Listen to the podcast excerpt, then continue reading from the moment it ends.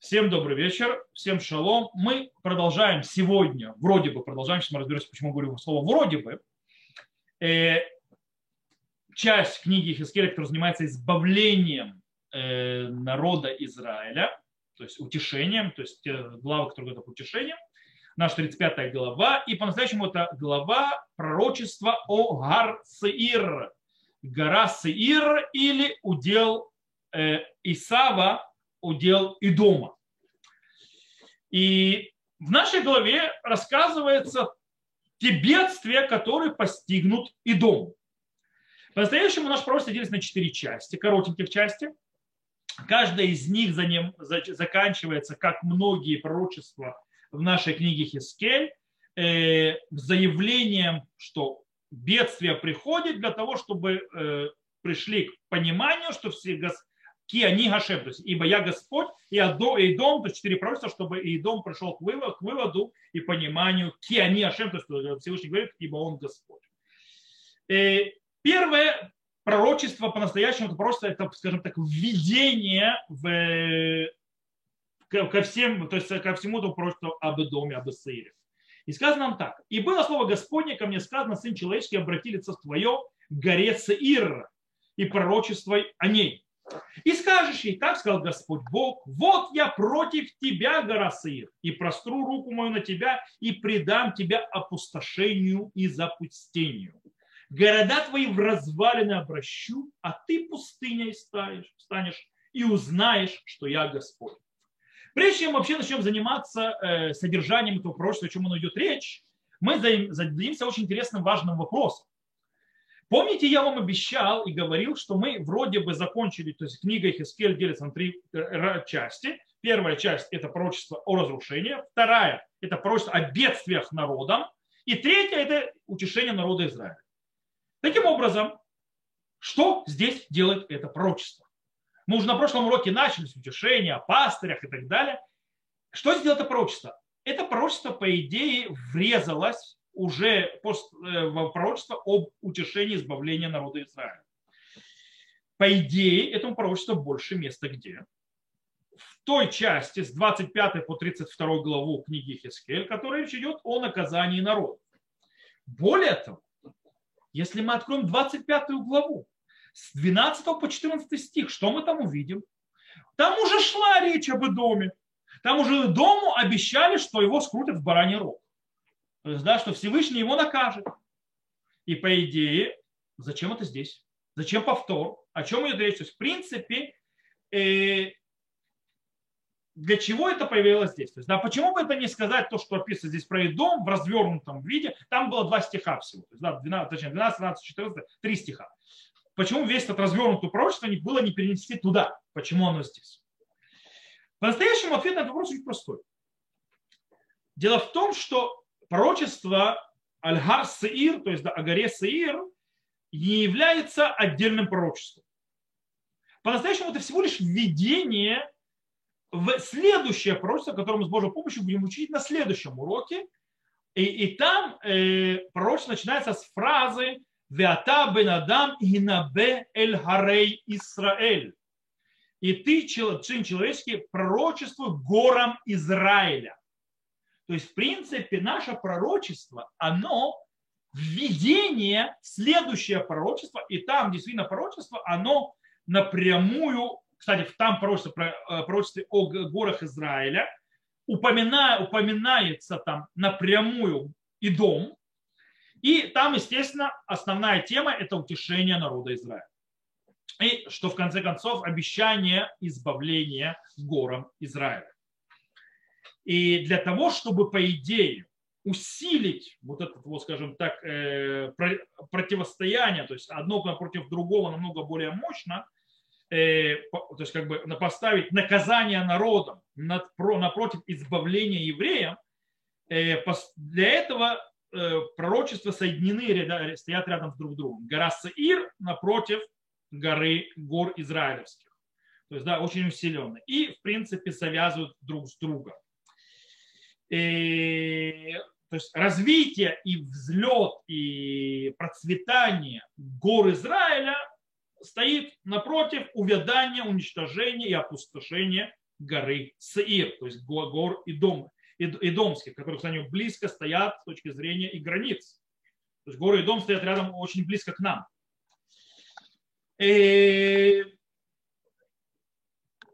по-настоящему, то есть два пророчества очень сильно подчеркивают связь между двумя окончательными частями книги, то есть второй и третий. Тогда как стоит пророчество э, разрушения к народам, рядом и напротив э, пророчество о утешении народу Израиля. Но до сих пор есть вопрос другой. Почему именно Идом? Почему для этой связи был выбран именно Идом? На этот вопрос мы ответим чуть позже, когда мы немножко углубимся в пророчество и поймем, э, о чем оно. И оттуда мы больше сможем ответить, э, там мы сможем ответить на вопрос, почему именно Эдом. Итак, начнем то, что мы сейчас прочитали. Первая часть. Что нам первая часть описывает?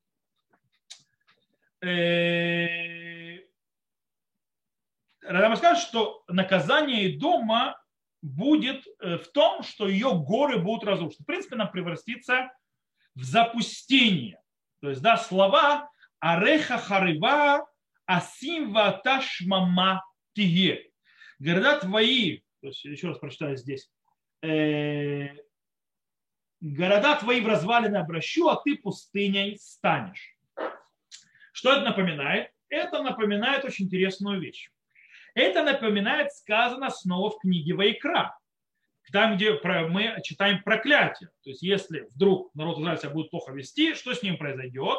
И там сказано «Вегайта арцехем шмама, варехем ию харива». То есть, да, если то народ Израиля будет себя плохо вести, то э, и станет ваша земля пустынной, а город, города ваши разрушены. Так обещает Всевышний э, в голове Бахукатай, что с нами будет, если мы будем себя плохо вести.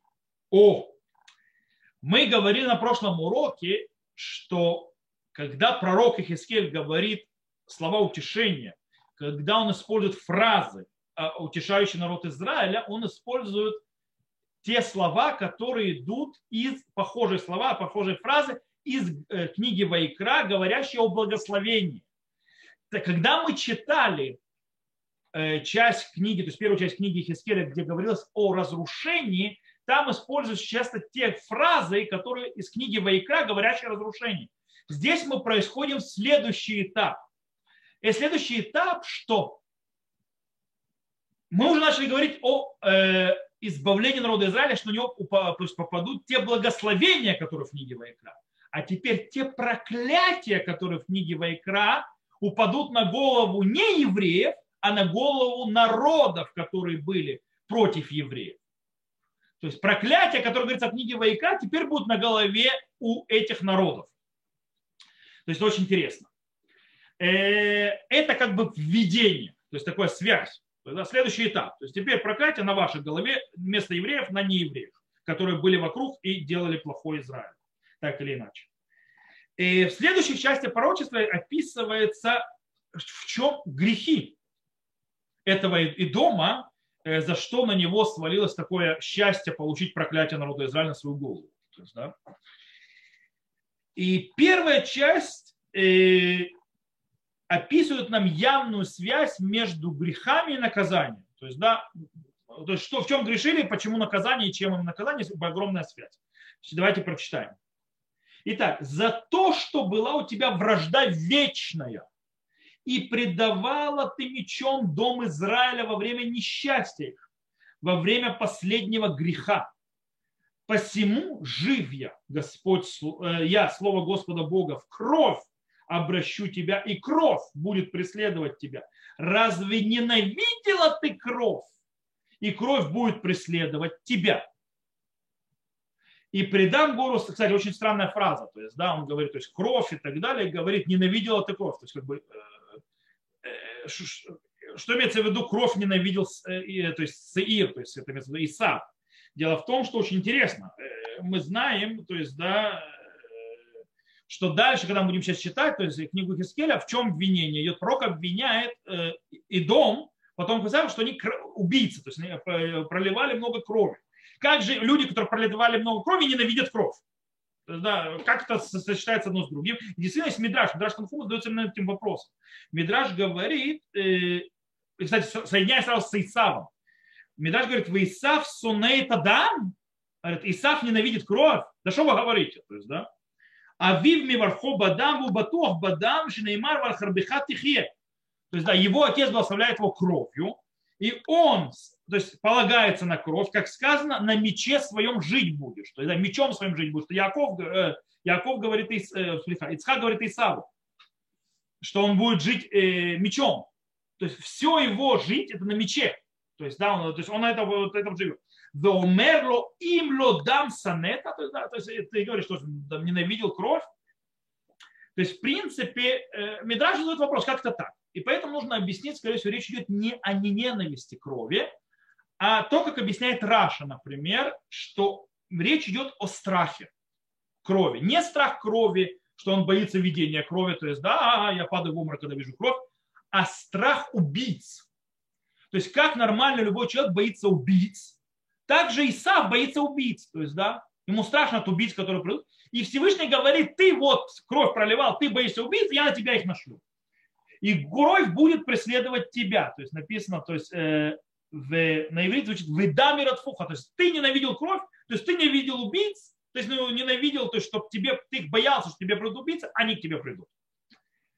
Э, и придам гору Саир опустошению, и запустению истреблю на ней проходящего возвращающегося, и заполню гору ее убитыми ее, на холмах твоих и в долинах твоих, во всех руслах рек твоих падут убитые мечом. То есть придут убийцы. Вечному запустению предам тебя, и города твои не будут более обитаемы, и узнаете, что я Господь. Окей. Снова. Стих, что, кстати, вот, все построено, кстати, по той системе, которую мы объясняли уже в 25 главе, когда мы учили, что там речь шла о 24, 24 э, о четырех царствах, которые наносили, э, скажем так, вред и урон еврейскому народу, народу Израиля, и к ним это вернулось на их голову, и там есть строение тоже. Я, то есть из-за, посему, из-за того, что делал так-то и так-то, то на тебя упадет то-то и то-то. То есть возвращается та же самая система, то есть построение стихов. То есть если за то, что ты делал так, то посему будет тебе вот так. То есть это описывается как грех и ее наказание. Да, преступление, наказание так описывается.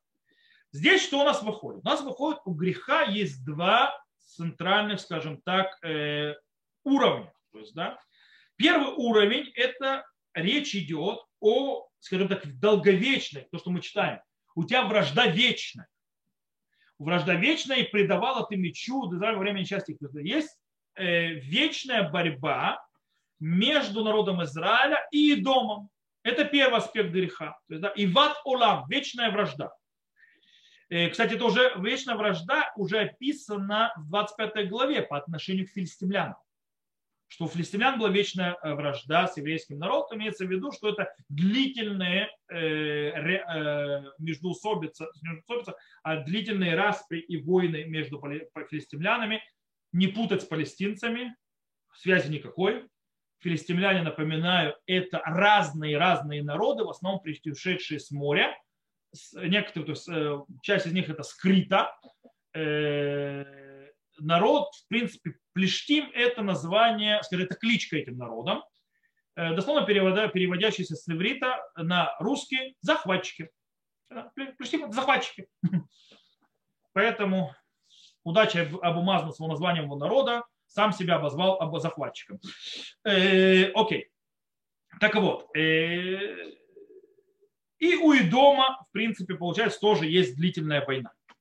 Это первый аспект. То есть первый аспект, э, первый уровень. Второй уровень, то есть второй аспект, мы видим, что, скажем так, э, идомеи использовали тяжелый час еврейского народа, когда находились в, тяжелой, в тяжелом состоянии, это называется беэт и дам, как написано, то есть во время их несчастья, то в этот момент именно они били. То есть, да, больнее всего. То есть они, скажем так, реализовали свою вражду именно в час несчастья еврейского народа. Э, таким образом, идомеи использовали разрушение Иерусалима и Вавилона и для того, чтобы нанести еще больше вреда и э, увечий, живущий в Иерусалиме. Живущий в Иерусалиме. И за это, в принципе, им высказывает Нави, э, что они сделали. И поэтому наказание, которое придет на Идом, какое? Это мера за мир. Как вы, так и мы. Поэтому Ихискель использует, если вы на иврите читали, вы бы очень красиво увидели. Ихискель использует игру слов, из трех слов. Слово «идам», «идом», «дам». То есть, да, слышите, а, э, они играют, они звучат одинаково и дам несчастье, и дом, э, и думей, то есть это э, потомки Исава, и дам, кровь. Слово дам повторяется четыре раза. То есть, говорят, во время его несчастья и дом, то есть, да, э, я могу на иврите читать, вы услышите, как это перепивается, это и дам, и дом, и дам. Воен гайота два улам ветагерет дне Исраэля де херев бет и дам, бет авон кец, лахен хайнину машем כי דם יעשיך ודם ירדפך, ואם לא דם שנאת ודם ירדפך. ונתתי את הר סיר לשממה ושממה והכרתתי ממנו עובר ושב, מלאתי את הרב חלליו גבעותיך וגאותיך וכל אפיקיך וחללי חרב יפלו בהם שמות עולם и так далее. То есть, видите, то есть это выше было. То есть боем и дам во время их несчастья. То есть да, и дом что делал? Дам. По этой причине, что с вами будет? Вы несли кровь, вы кровью заплатите во время их несчастья, и вам принесет несчастье. То есть мер за мер. Окей, перейдем к следующей части. Тут очень интересно начинается развитие событий, э, третья часть пророчества. За то, что говорили, э, говорила ты, эти два народа и эти две страны моими будут. И мы завладеем ими, ими. А, та, а был там Господь. Посему, живя слово Господа Бога, э, и поступая с тобой по мере гнева твоего и зависти твоей, что источала ты из ненависти твоей к ним, я явлю себя среди них, когда будут судить тебя. И узнаешь, что я Господь. Я посредине стиха бросил. Почему? Потому что окончание, и узнаешь, что я Господь, это показывает окончание пророчества. Хотя это посреди стиха. Здесь описывается очень-очень особенный грех, который сделал Идом. О, какой грех? Грех э, скажем так, надежды и думеев унаследовать землю Израиля и соединить два царства в одно в одно. То есть штей гуим, вейчте арацот литиена вершануа, То есть, да, э, эти два народа, эти две страны моими будут, и мы завладеем ими. Здесь очень тяжело пропустить намек на очень известный стих в книге Баришит. Вьем Рашем Ла Шней гуим бевитнеху, шней лумим мемаяих и пареду, ми леом ям эмец. И сказал ей Господь, два народа в чреве твоем и две народности. То есть, да, кому это сказал Всевышний? Скоро читать будем. Ривки. Про Исава Якова. Два народа находятся в ее чреве. И здесь два народа, два царства. То есть, да, они разойдутся. Что хочет Исав? И дом это потомки Исава. Прямые. Из-за связи между Яков, двумя народами, то есть связи близости, народ Израиля и Идом, между связью с Яковом и Исавом, здесь очень сильно выделяется война за наследство, за наследие. Что, и желание, что делать, соединить две земли вместе, забрать два царства себе. То есть, в принципе, желание Исава вернуть себе наследие, вернуть себе первородство, соединить два народа назад две земли назад. И против этого чаяния и желания говорит Всевышний, что это желание и чаяние Исава и дома не принимаемо Всевышним. Никак. И дом будет наказан в будущем за вот эти вот действия, которые идут из зависти. из зависти и желания, ревности и желания получить себе назад землю Израиля, естественно, под э, зависть и ненависть и э, ревность по отношению к народу Израиля. Здесь между строчек появляется теологический вообще вопрос. Какой теологический? Всевышний вдруг сообщает и говорит, то есть, да, вы хотите, э, то есть то, что мы читали, эти два народа, эти две страны моими будут, и мы завладеем. И тут фраза «А был там Господь». То есть что они сделали? То есть что за заявление, что за теологическое заявление? Говорит Всевышний. То есть, они, то есть народ Израиля ушел из земли, говорит Исав, и дом, мое. Они пали, я могу забирать. Говорит Всевышним, э-э. я там, вы что, совсем уже? Всевышний там. Я нахожусь там, вы хотите забрать землю, которую я, это моя земля. Народ Израиля ушел из земли Израиля. Но земля-то до сих пор земля Бога. Не ваша. Она отдана народу Израиля. Вернуться и в будущем. Не вам. Кстати, тут интересный вопрос. Стоп, стоп. А как же с пророчеством Хискеля, то, что мы учили, колесница, которая уходит из храма, Шхина уходит, Вавилон уходит и так далее. Все нормально, Шхина ушла, Вавилон ушла. Но земля-то до сих пор земля Бога. То есть это не противоречит одному другому, это земля Бога до сих пор. Всевышний дал и дому другое наследие. Как мы читаем в книге Дворим, Ки Ярушали Исаф Нататы Эдгар Сеир, когда народ Израиля возвращается в землю Израиля, и Всевышний рисует нам границы, он говорит гору Сеир, э, э, то есть там, где и дом потом будет сидеть, домские горы, не трогать это принадлежит Исаву. Я дал наследие вам. То есть получается здесь э, потомки Исава, они вообще не благодарны. Бог дал им наследие, оградил, сказал народу Израиля не трогать. И они неблагодарны, еще позарились на чужое. И вот теперь мы можем ответить на тот вопрос, который мы задали в самом начале почему именно и дом был избран для того, чтобы соединять вот эту вот часть, где наказываются другие народы, а Всевышний утешает народ Израиля. Именно из-за этого особая связь, особая близость, которая э, есть между домом народа Израиля, и что их вражда, это не простая вражда, э, как между двумя народами, и их древняя вражда, это не как древняя вражда с филистимлянами, их древняя вражда – это вражда за наследие и теологическая война. Их Эйват Улам – это война за благословение.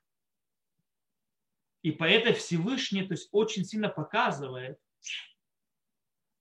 что не, э, то есть, народ Израиля предпочтен, то есть народ Израиля будет все отдано. Поэтому приводится именно и дом когда показывает наказание народам и э, спасение и избавление и утешение народу Израиля. То, перейдем к четвертой части, последней нашего пророчества. Э, и здесь поднимается еще одно, скажем так, э, претензия к Идому. Это посреди 12 стиха. «Слышал все поношения твои, что изрекала ты на, горы Израиля, говоря, они преданы опустошению, нам отданы они на съедение.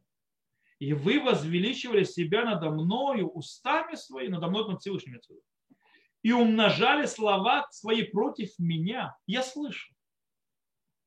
Так сказал Господь Бог. Когда сделаете пустыней, возрадуется вся земля.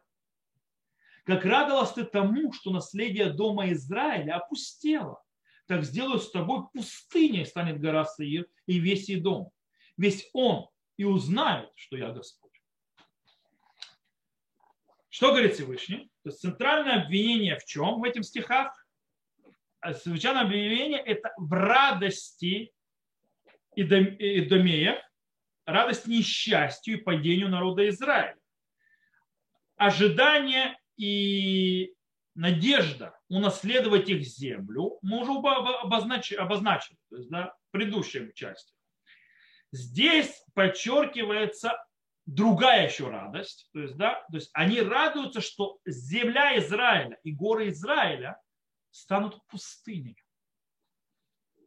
И, кстати, это упоминает что? Нам это напоминает то, что мы учили в 25 главе, что там тоже была радость большая по этому поводу. Если мы откроем 25 главу, зачитаем, что вы увидели тоже похожие вещи. Ибо так сказал Господь за то, что рукоплескал ты и топал ногою, возрадовался в совершенном, в совершенном отвращении души к земле Израиля. За это вот я просто руку мою на тебя, я дам тебя на разграбление народов, и истрелю тебя из народов, и скореню тебя из стран, уничтожу тебя и узнаю, что я Господь. Да? Это тоже сообщение, очень похожее на то, что мы прочитали сейчас. Да? То есть, в принципе, это сообщение там было по поводу не дома, там сообщение по поводу ОМОНа было. Здесь похоже, то есть ОМОН, помните, кто у нас ОМОН? ОМОН тоже родственники. В этой недельной главе читаю. Это сын Лота от его дочерей. То есть тоже родственник. Э, и здесь эта претензия говорится к Идому.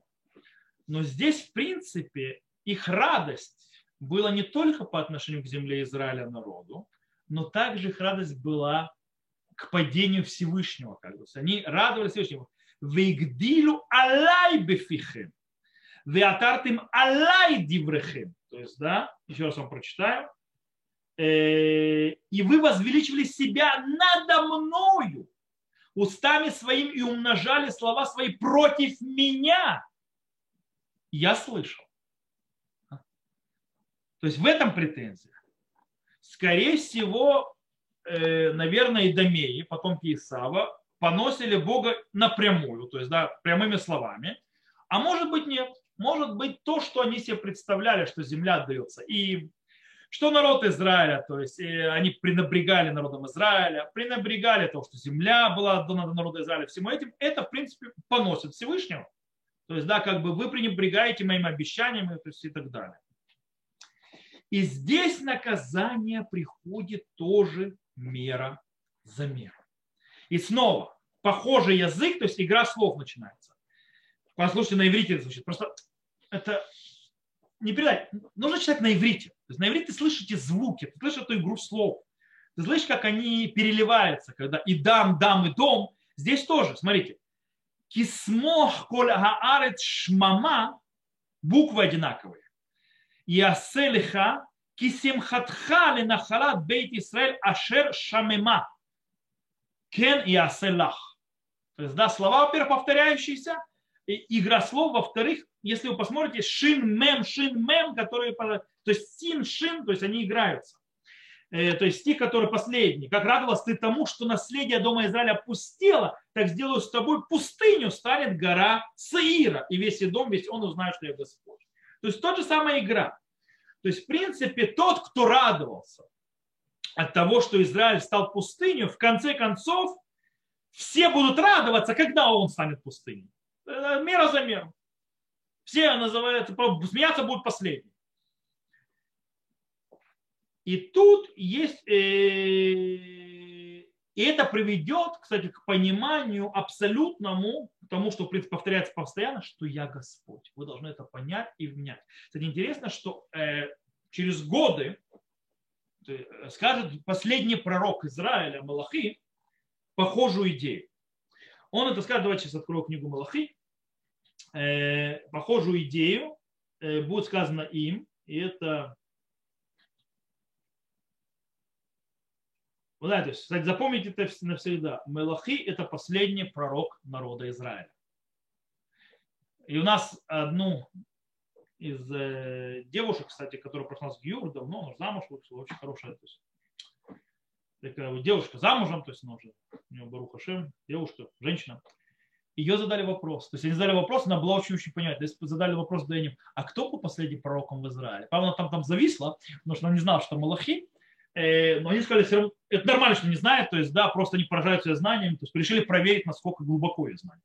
Вот, и нужно знать. Последний пророк это Малахи. Так вот, пророк Малахи говорит следующее. Это в Треясар, э, очень похожая вещь. И я, смотрите внимание, то есть, да, ошибка и дома.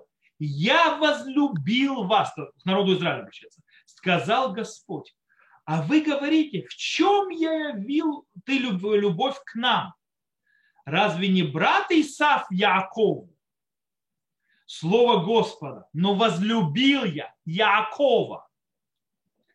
А Исава возненавидел я и сделал горы его пустошью и удел его жилищем шакалов в пустыне. Если скажет и дом, разорены мы, но вернемся и отстроим развалины, знайте, что так сказал Господь Сваот. Они построят, а я разрушу. И назовут их пределом преступности и народом, на которых прогневался Господь навсегда. То есть что говорит Всевышний? То есть он говорит пророк Малахи, э, он повторяет ту же идею, то есть да, наказание и дома, что станет пустыня и так далее. И он более говорит простую вещь. То, что Всевышний предпочитает Яакова, это показатель любви Всевышнего к Яакову. И он предпочитает их над сыновей Исава. Исава Всевышний ненавидит. Так сказано. Понятно, что это, э, это метафора, то есть Всевышний, у него нет такого понятия ненавидеть, любит и так далее. Это метафора, но его ненавидит.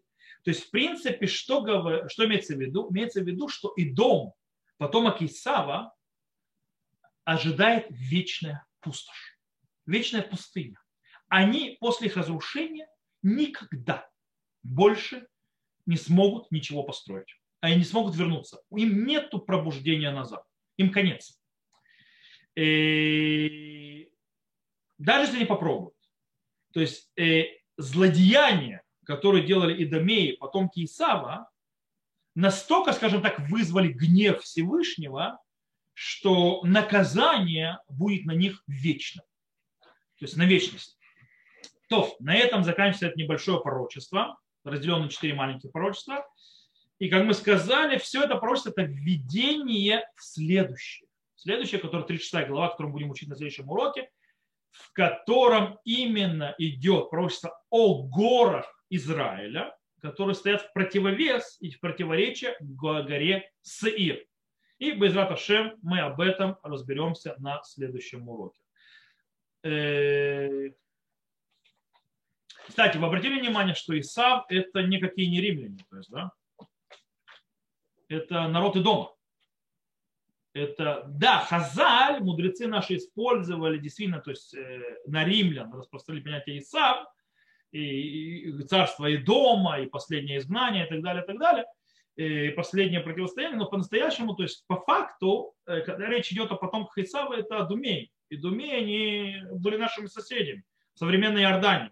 То есть там ближе это, горы дома, которые там... Сегодня это пустыня, пустыня, пустыня. Вот. То есть, правда, иорданцы живут так. Не очень, там городов почти нет, до Акабы, то есть до самого залива Эладского, там особо не, последней много нет, только немного возле Иордана. То, э, на этом все. Э, Безат Ашем продолжим изучать Ихискеля утешение народу Израиля на следующем уроке. Всех, кто нас слушал записи, всего хорошего. До новых встреч.